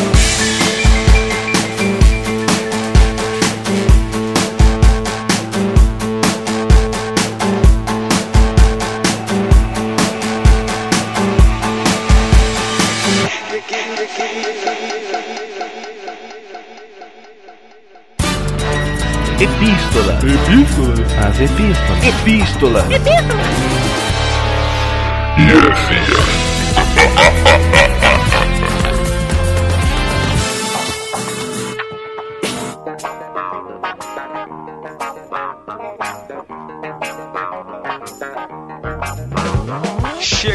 Chegamos à sessão de epístolas e heresias do podcast no Barquinho número 49, em que falamos sobre jogos de PC, não é isso, Matheus? É isso aí, cara, sobre jogos nostálgicos ou não. Matheus, e quem tá aí pra ajudar a gente na leitura das epístolas, já que o Pedro não está aqui? Para representar o Pedro, vou chamar pela alcunha, que é Luna Sister. Obrigado pela parte que me toca. É o galã, o galã substituto do Pedro. Você já fez o depósito já? Porque eu tô sabendo que uma renca dos nossos discípulos baixaram seu podcast. É, fico muito feliz pelo jabá. Muito obrigado. Eu agradeço. Se você tá aqui, foi lá, descobriu que lá é melhor, vai estar aqui ainda. Então, Que isso, conversa de bêbado. É. papo de maluco, né? cara? É, papo de maluco. Mas vamos é lá, meu- Davi, como é que o discípulo faz pra mandar epístola pra gente? Se você quiser mandar uma epístola aqui pro No Barquinho, esse podcast maravilhoso, navegando em altas ondas, podcast arroba nobarquinho.com. E as redes sociais? Facebook, que é nobarquinho.com.br Facebook, nobarquinho.com.br Twitter, nobarquinho.com.br Gmais, nobarquinho.com.br Instagram. Além das redes sociais, você pode também assinar o nosso feed, que tá lá na postagem, é o feed.nobarquinho.com. Pode assinar, dar cinco estrelas e comentar o podcast no Barquinho na iTunes Store. E favoritar também os episódios do No Barquinho lá em irmãos.com. Temos três recados aqui pra vocês. O primeiro recado é pra você que tá chegando agora no barquinho, não conhece ainda. A gente tem todo episódio, no final de cada episódio, a gente tem uma sessão de epístolas e heresias em que a gente lê os e-mails que a gente recebe da galera, os comentários que a gente recebe no nosso site e em irmãos.com. E a gente tem essa troca de ideias. Então, se você tá chegando aqui agora e quiser participar, é só você mandar um e-mail ou deixar um comentário lá no site, no barquinho ou em irmãos.com. Isso, e a periodicidade. Isso, e a periodicidade. Deixa eu falar, Matheus. Deixa eu falar. Fala. O outro recado é que a nossa periodicidade, o tempo em que o barquinho vai ao ar, dia 15 e dia 30 de cada mês. Então, todo dia 15 e todo dia 30, se não for o Matheus ou o Pedro que estiverem editando, vai ter um no barquinho lá pra você ouvir, certo? Ai, ai, ai. Quero ver gente desesperada até o lançamento desse podcast. Mas tudo bem. Deixa eu falar da coisa mais importante que aconteceu agora, que são mudanças no site. Se Deus quiser. Até o lançamento já mudaram. Você tá apostando que isso vai acontecer, é isso? Por uma força divina. Pra você que entrou no site e não assina por feed, você vai ver que lá em cima agora tem uma barra com todas as nossas redes sociais e um player. Você pode tocar o podcast que você quiser e continuar navegando no site, cara. Então, indique, fica facinho pra quem não conhece, ir lá e ouvir o podcast que quiser. Essas mudanças, elas ocor- ocorreram, a gente pensou nessas mudanças, pensando exatamente nos nossos novos ouvintes, nossos novos discípulos, os que estão chegando agora e os que vocês, discípulos que estão nos ouvindo, irão ainda catequizar pra gente. Então, isso é pra facilitar a vida de quem não conhece a mídia podcast, quem não conhece no barquinho, poder chegar e ouvir com mais facilidade. Tem... Catequizar é coisa de católico, né? não, é de, de evangélico também. No É- Barquinho é um podcast meio católico, eu acho. Ah, a gente tem uma confraria, né? Mas tudo bem. Além disso, também a gente quer recomendar uma nova sessão que a gente criou, sessão de parceiros do No Barquinho, que é o No Barquinho Indica. Então, se você for lá no barquinho.com, você vai ver lá em cima, tem lá Indica. Estão lá os podcasts, os parceiros do podcast No Barquinho que a gente indica, que a gente assina embaixo e que a gente recomenda que vocês ouçam. Mais ou menos, tem uns meio ruinzinhos lá. É, tem uns Vou lá- citar nomes, mas. É, uns caras Mas que moram- tem eu também. Tamo lá. Desde um. Muito bem, vamos para a sessão Discípulo Desocupado. No site no Barquinho foi a Jussara Soares que ganhou o Discípulo Desocupado e disse: mãozinha pro alto, mãozinha pro alto, mãozinha pro alto. Saiu, é pra glorificar de pé, igreja! E no irmãos.com foi o Arthur de Camargo que disse: Parabéns! É verdade, né? A gente nem falou. Dois anos tal. Exato, esse é o Ah. primeiro podcast do segundo ano do No Barquinho, olha aí. E Facebook, Davi, quem ganhou? A Jussara Soares, que é prima aí do Matheus, que disse: mãozinha. Mão... Ih, peraí. Ah, Esse- é a mesma Jussara, é a rapaz. mesma Jussara. Ó, não, na moral, não vale esse aqui. Porque ela deu um Ctrl C, Ctrl V, cara. É mesmo. No comentário. Mas como não ganha nada, né? Vocês podiam dar uma bíblia aí. Se eu fosse ouvir no barquinho, não. fiel, igual os caras que comentam aqui e tal. Não, se for ouvinte já tem que ter uma Bíblia já. É um, é um bom argumento pra não a, dar, gente vai mas. dar, a gente vai dar uma bíblia da batalha espiritual e vitória financeira.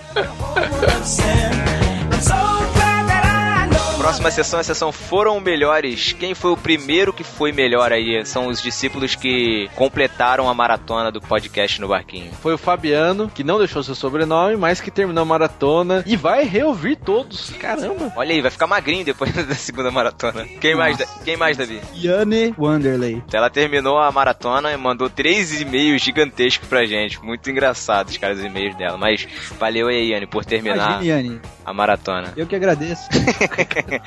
Ai, ai. E teve também a Suzana Rodrigues, que mandou uma epístola assim, ó. Olá, Marujo, eu sou Suzana Rodrigues, tenho 22 anos, sou Belo Horizontina. Olha, eu não sabia que era assim que falava. Faço engenharia mecânica e fui melhor, porque completei minha maratona de podcast no barquinho. Palma. Esse Ai, daqui, ai, ai. cara. Apesar de ela ser de Belo Horizonte.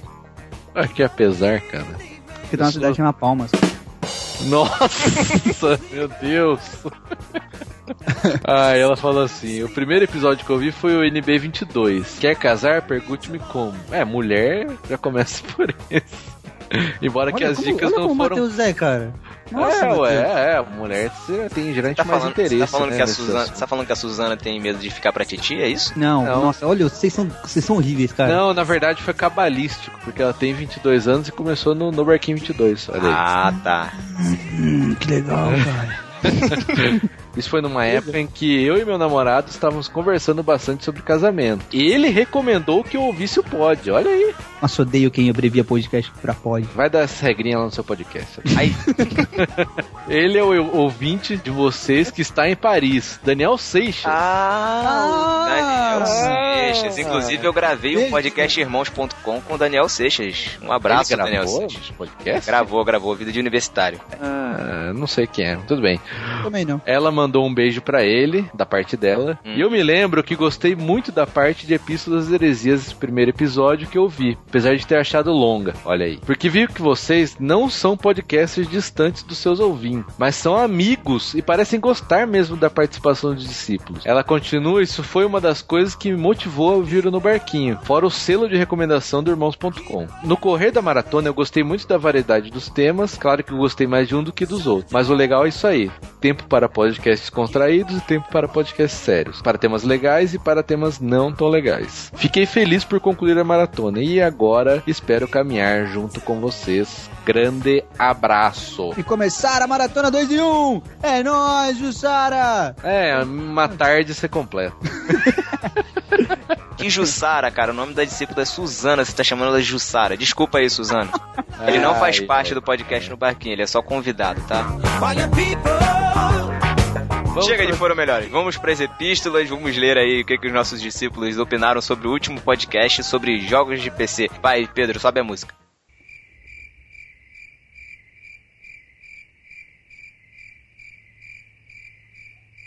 Ai, ai, Adoro fazer isso, cara, mandando ai. Pedro. Ação mental retardada, vai. Imagina a música que o Pedro vai colocar agora. Bom, a gente recebeu a epístola aqui do Igor Jacaúna. Ele disse assim, ó, fala aí, galera. Cara, tava atrasado dois podcasts, mas vamos lá. O Thiago nunca conseguiu se safar do Abomineve Homem das Naves.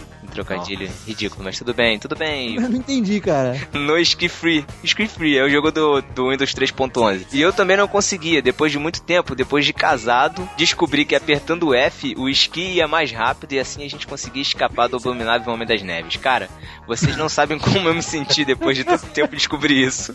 Eu li um, pelo seu casamento, cara. eu li em um blog, eu li em um blog, não me lembro qual, mas quando eu li, eu não pensei duas vezes e fui atrás pra baixar, instalar pra ver se realmente a gente escapa dele. E não é que realmente escapa.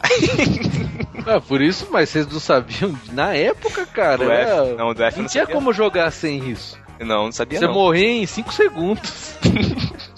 O primeiro jogo que ele zerou, ele fala aqui que foi o Full Throttle. Aí ele Olha fala aí. que- aí, Matheus, eu também me amarrava nesse jogo. Esse aí. Jogão, jogão. O único jogo de estratégia estilo WoW foi Dune 2000, que eu não conheço também. Aí ele falou aqui, ó, bicho, me senti lesado agora por saber que o nome do Daniel não é SAS, é S-A-S por causa do jogo lá que ele joga, né? Qual, o- qual o nome do jogo, Matheus? Dota. Ah, não. É, sabia não, Davi? Você não escutou o último podcast, né, Davi?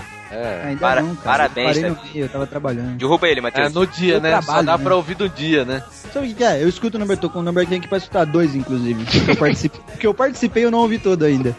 Mas tô ouvindo.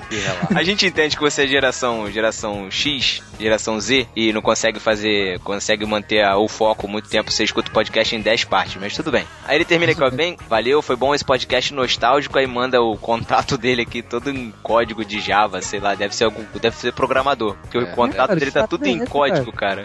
Muito engraçado. É, mas cara, vamos pra parte que eu mais gosto, vai. Heresias. Heresias, vai. Davi, vai, lê o primeiro aí, vai. Vocês já estão nesse, nesse nível jovem nerd, assim, de escolher um e-mail só pra ler e que se dane todos os outros? Claro. Dá, cara. É lógico. Coisa. Entendi. Tá bom. Primeira heresia é do João Prado, que me lembra uma marca de roupa. E aí, tripulação, belo episódio, só fiquei um pouco confuso, mas concordo com o Matheus. Era pra ser de nostalgia gamer, e o Google corrigiu aqui o gamer, ou sobre jogos de PC em geral. Eu não sei, sobre o que era pra ser, gente. Era, começou como nostalgia, mas aí uh, mudaram no meio do programa e ficou jogos de PC, mais ou menos, né? Excelente, nome do episódio. No barquinho, jogos de PC mais ou menos. Quando vocês falaram de Dota, um jogo de pessoas tristes, né? Porque Dota é um jogo triste. E sobre jogos que drenam vida, pensei que alguém iria falar de LoL. Nossa, que é, É um o jogo dobro muito, da tristeza. que é muito, engra- no- que é muito LOL- engraçado, inclusive. Não é, não é. Nossa. Ai, cara. Mata. Cara. Ou também sobre esse lance que rola de atletas digitais. Mas super valeu a pena. Um abraço! Cara, vocês não falaram de LoL e de atletas, porque hoje em dia tem o eSport, né? Que é Então, mas é porque o objetivo do podcast não era esse, cara. O objetivo, na verdade, a gente veio pra gravar, a gente veio pra gravar falando sobre. no- por, tipo, por exemplo, ia ser tipo aquele de brinquedos da infância, só que jogos de PC da infância, entendeu? Eu tava vendo aqui, Thiago, sinceramente, eu acho que vocês deviam rever um pouquinho a pauta de vocês. Tô falando isso como um amigo agora, na verdade. Porque eu tô percebendo que todo podcast de vocês, alguém vira e fala assim, gente, acho que vocês fugiram um pouco da pauta. Não era bem isso. Porque no que eu participei também rolou um pouco, talvez por culpa minha. Bom, Mas- eu, eu espero que esses ouvintes nunca ouçam o 2 em 1, um, porque senão eles vão ter um treco, cara. Não é meio free talk, cara. É, isso aí. E o segundo é do Rafael Rabelo, a segunda heresia do Rafael Rabelo, que fala assim: De quem foi a edição desse podcast? Quanta música perdida no meio do podcast, hein? Ah, uma revisão. Abraços, Marujos. Nossa. Ai, O, o Pedro respondeu lá pro Rafael lá na- no, no site. Comentários. É, dizendo que passou por revisão e que na verdade a, a intenção do Pedro na, na edição, que eu entendi, foi homenagear mesmo os jogos, né? Então ele botou um pedaço da abertura do, do The Sims, não foi? Ele colocou algumas músicas dos Isso. jogos, só que assim, como ele editou, ele colocou a mu- as músicas dos jogos de menininha que ele joga, entendeu? Aí a maioria não entendeu. O guarda-roupa da Barbie. Colocou aí no fundo. Vestindo a Lilica. É, é, mas Se você foi- ouvinte do Nobarquinho quer uma Oh. edição boa, pede pro, pro Nobarquinho passar a edição pro Davi Luna. E me pagar, lógico. Ah, Ah, pensei, ah, ah, pagar, né? Matheus, eu pensei que ele ia falar, cara, que ele ia editar pra gente com esse Nossa. tempo livre que ele tem. Olha. Do Ian Felipe. Viva o PPP por o episódio passado. Não curti a edição. Esse eu digo um BJ para o Pedro e para seu PPP. Já que vocês são um barquinho, aqui vai um trailer que eu vi. Bem, veja e comente. Ele mandou o trailer do, do Noé. É, mas enfim, a edição. Comenta aí, cara. Ele tá pedindo pra você comentar. Ah, vai se ferrar. Comenta É, aí, cara. é. Comente. Deixa eu comentar antes. Falou que não curtiu a minha edição, cara, mas não falou por quê. Por que essa- esse desprezo pela minha edição? O que, que eu tô devendo? Fala aí, se tiver coragem. Fala na cara, palhaço. Fala na- Ih, Felipe, olha aí, ó.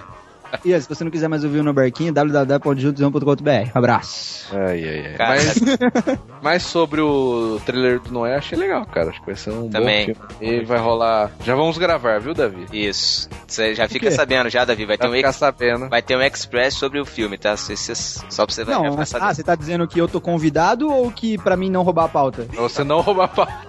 Não, porque o meu podcast é um podcast bíblico, não sobre cinema, então a gente não vai fazer realmente. Ah, É porque a história de Noé não tá escrita na Bíblia dele, o. É. É porque a história de Noé, na verdade, é uma ficção que a Bíblia conta, não. Sacanagem. Nossa, Mas eu- Olha aí, cara. Não, tô brincando, gente. Não me adiciona no Twitter pra falar isso. Vai, cara, próxima heresia. Heresia não, cara. Não tem próxima heresia. Agora você pode se preparar aí, porque a gente vai usar a sua criatividade. Porque agora, nesse momento, vem uma sessão que os discípulos curtem muito. A gente colocou as epístolas pro final do episódio. E por último, vocês vão ter essa sessão que vocês tanto gostam. Ô, meu querido Davi Luna, Oi. por favor, faça as honras dessa sessão que vem aí. A sessão que vem agora é pra você, ouvinte, que tá com esse fone agarradinho no seu ouvido, esperando, molhado longo e ventuoso beijo do Matheus. Aqui no No Barquinho. Que isso, Gil Gomes, pô. Chegou aquele momento que todo mundo adora. Vai se ferrar. Não. Ai, lá vem, tchau. Botão, eu odeio. Ai, cara. Seja melhor. Tchau. Um beijo do Matheus pra você.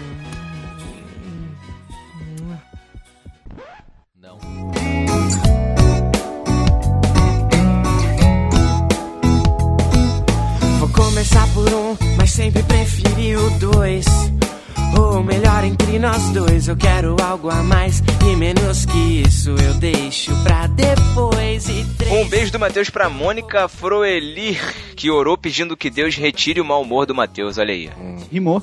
Não. Deus rima com Matheus, que engraçado. O Lucas Casemiro, excelente meio-campista, que mandou epístola citando o Brasfoot, o Elifute brasileiro. Sensacional o jogo. Um beijo do Matheus pro Eduardo Poleto. Se tivesse um S aqui, né, mano, seria da família rica aí que tem um restaurante italiano muito bom.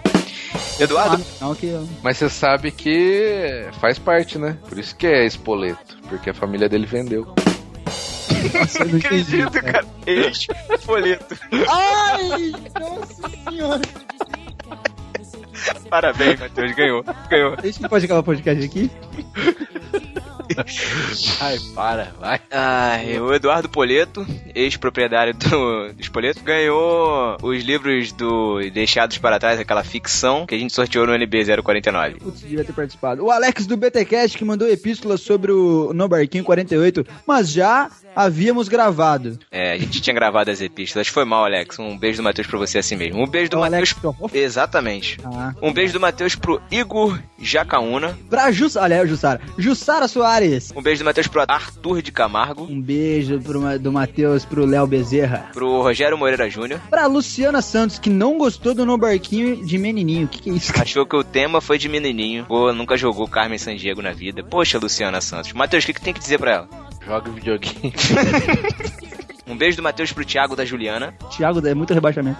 Um beijo pro Matheus, pra Silvana Oliveira e Silva, duas pessoas que comentou pela primeira vez. Seja bem-vinda. Pro Douglas Pulga Fernandes. Uma pessoa pequena. Pro Leonardo Henrique. Pro Vinícius Augusto. Um beijo do Matheus pra Yane Vanderlei. Pro Éder Carvalhos. Pro nosso querido Lourival Neves, Liga Crente. Pro Rafael Rabelo. Pro DVD Franco. Pro Thiago André Monteiro. Um beijo, Matheus, pro Ramon Gomes. Pro João Prado. Pro Juan Almiro. Pro LC Johnny.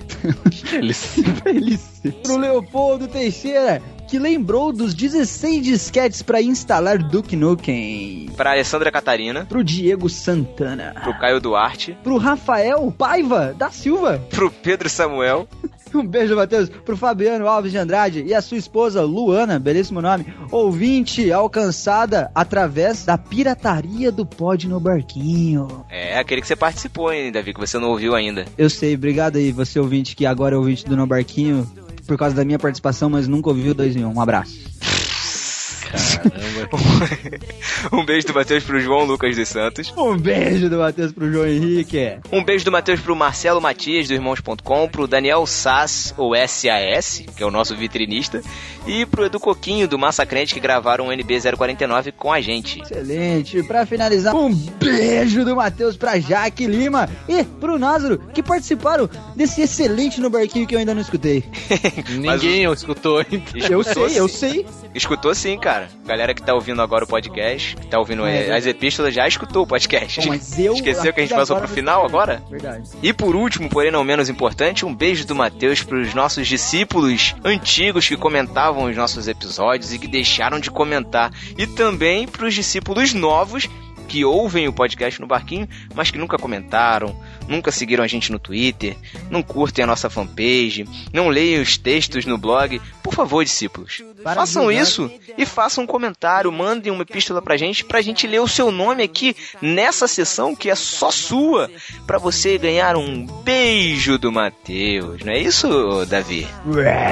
Sim. que, que é isso, Davi? Que que é isso? Matheus sedento por beijocas. Vocês têm essa, essa, esse controle de quem comentava e não comenta mais? Tipo uma lista negra dos comentadores do No Barquinho? Temos uma lista negra na nossa mente, né, cara? Por exemplo, Giovanni Medeiros, que era um Hum. ouvinte que sempre comentava, não comenta mais. Mas talvez não comenta mais porque vocês só leem um e-mail por epístola, né? Mas a gente sei. lê o nome de todas as pessoas que comentam aqui nessa sessão Um Beijo do Matheus. É que às vezes ele não quer só um beijo, né? Ele quer uma atenção maior, ele é Ah, carente. entendi. O Giovanni Medeiros, a senhorita Juca, Juliana Camargo, também Ah, Juliana. Camargo, que agora, né? Agora também não vai mais comentar. Tá ali mexendo nesse cal também.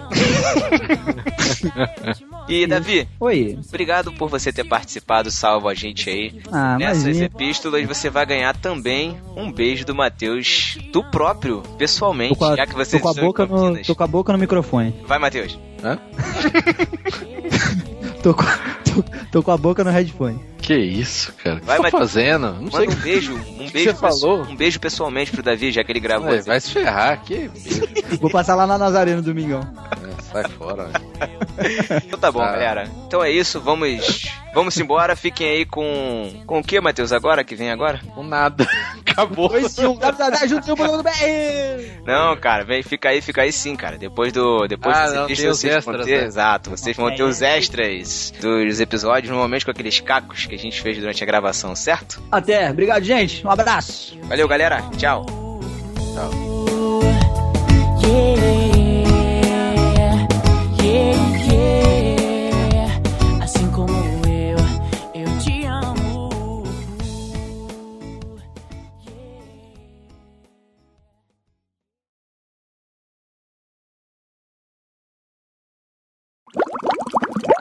Tudo certo aí? Dando os mutes aí.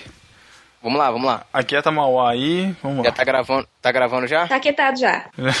tá gravando aqui já. Jack, você tá, Peraí, peraí, tá peraí, peraí, peraí. Tá no iPhone, Jack? Tô, tô no iPad hoje. Uhul. Pede a sentação. Vamos lá. Rica. Ai, ai, ai. Tá bom. Vamos? Todos prontos? Vamos. Vamos lá então. Fala, discípulo! Aqui é o Pedro. Aqui é o Thiago.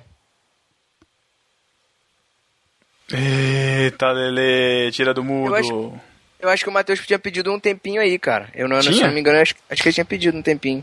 Eu não escutei. Eu acho que tinha sim. Pô, foi tão espontâneo e gostoso falar, esse, falar discípulo.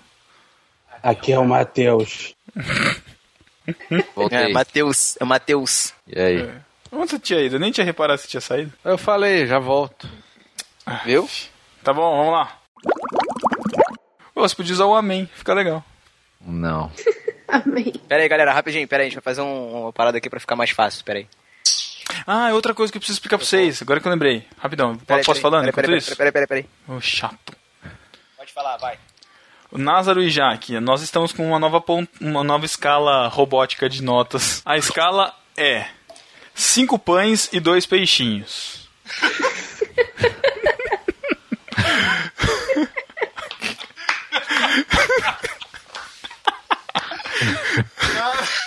tá de sacanagem. Não, não estamos. Ah, São Paulo tomou gol. Tiago, presta atenção. Tá bom. mega atrasado, Tá pelo bom, amor então de me Deus. passa. Vamos lá. O que, que eu fiz aqui com o NASA? A gente tá ouvindo o mesmo. A gente tá ouvindo o mesmo retorno, tá horrível. Eu ouvi Tá falando. eco, cara. É. Presta atenção, pô. Aí, que tá horrível. Pelo amor A de gente tá Deus. falando no meu microfone Ai, pra melhorar o áudio e tô ouvindo com, com a- o retorno dele. Nossa, muito ruim, eu vou ter que acostumar com isso. Vocês estão coladinhos então, tá bom. Não, tamo não.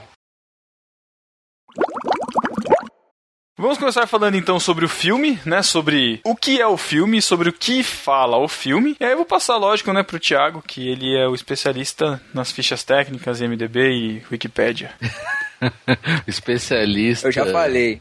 Já falei que eu não faço mais sinopse. péssimo, né? Depois do show de Truman, da pior sinopse de todos os tempos, eu não faço mais. Mas faça isso, por favor. Tá bom, então, vamos lá, vou ler. David é um carismático político prestes a ganhar o seu lugar no Senado americano. Catar, pô. Conhece então Elise, uma linda dançarina de balé, que acredita ser a mulher de seus sonhos, mas percebe que circunstâncias misteriosas e esforços ocultos começam a- a atrapalhar o romance. Péssimo, hein? Caraca, ridículo, cara. né? E ele teve que arcar com as consequências da decisão. Caraca, eu me senti no filme, eu me senti no filme 3D, cara, sabe? Tipo, a, a moto entrando na janela, assim. É glo- Eu tô no Globo da Morte, sabe? Caraca. Muito bom. Enfim, onde, onde eu parei? É, boa pergunta.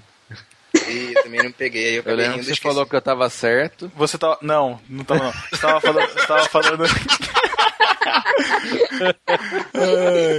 Eu tenho a livre escolha de, de determinar que você estava certo. É, você estava falando da questão de de- dele. Você estava falando da questão dele, dele lutar e, e encontrar ela, mesmo eles falando que ele, que ele, não, que ele não podia mais encontrar a Elise.